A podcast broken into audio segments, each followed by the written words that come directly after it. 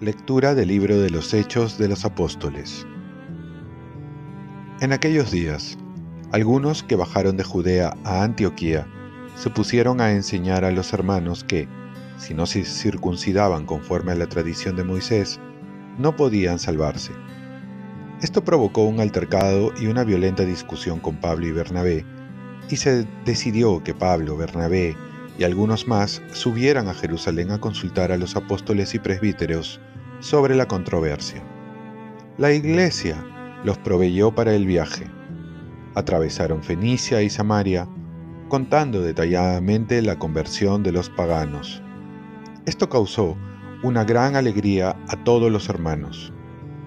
Al llegar a Jerusalén, la iglesia, los apóstoles y los presbíteros los recibieron muy bien. Ellos contaron lo que Dios había hecho con ellos.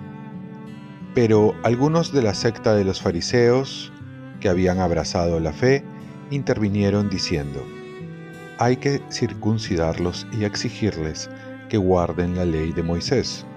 Los apóstoles y los presbíteros se reunieron a examinar este asunto. Palabra de Dios. Salmo responsorial.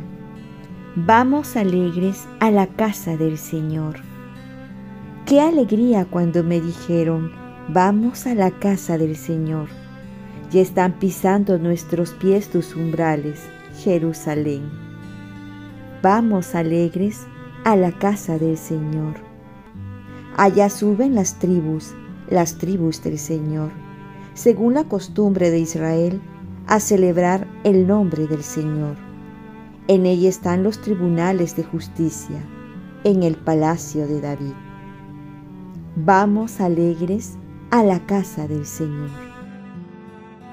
Lectura del Santo Evangelio según San Juan. En aquel tiempo dijo Jesús a sus discípulos, Yo soy la verdadera vid y mi Padre es el viñador. Si algunos de mis sarmientos no da fruto, Él los arranca y poda los que dan fruto, para que den más fruto. Ustedes ya están limpios por las palabras que les he hablado. Permanezcan en mí y yo permaneceré en ustedes.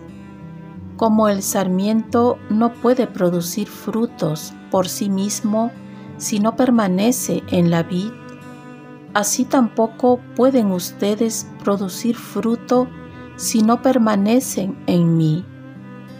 Yo soy la vid, ustedes los sarmientos. El que permanece en mí y yo en él, ese da fruto abundante, porque sin mí no pueden hacer nada. Al que no permanece en mí, lo tiran fuera como sarmientos secos. Luego los recogen y los echan al fuego y arden. Si permanecen en mí y mis palabras permanecen en ustedes, pidan lo que quieran y se les dará. Con esto recibe gloria mi Padre con que ustedes den fruto abundante, así serán discípulos míos. Palabra del Señor. Paz y bien, sin Jesús no podemos hacer nada y con Él lo podemos todo.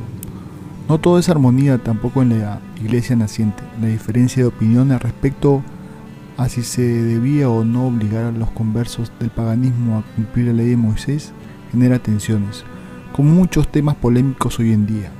No se trata de ver quién tiene la razón o quién va a ganar la discusión, sino de saber dialogar, saber hacerlo con la presencia del Espíritu Santo, buscar comprender al otro para llegar a un acuerdo y buscar consejos como lo hicieron Pablo y Bernabé.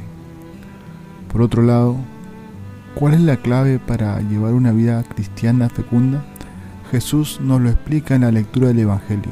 Solo necesitamos la apertura del corazón para dejarlo entrar y dejarlo permanecer en nuestras vidas.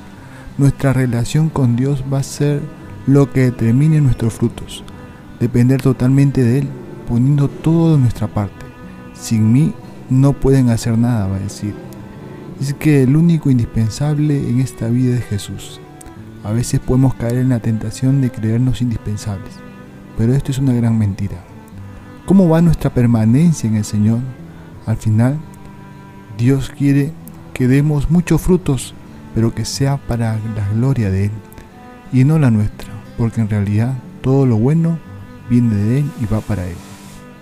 Oremos, Virgen María, fortalece nuestra unión con tu Hijo Jesús para que fructifiquen en nuestra vida muchos valores del Evangelio. Ofrezcamos nuestra vida. Dios Padre nuestro, yo te ofrezco toda mi jornada, en unión con el corazón de tu Hijo Jesucristo, que sigue ofreciéndose a ti en Eucaristía para la salvación del mundo. Que el Espíritu Santo sea mi guía y mi fuerza en este día para ser testigo de tu amor. Con María, la Madre del Señor y de la Iglesia, te pido por las intenciones del Papa.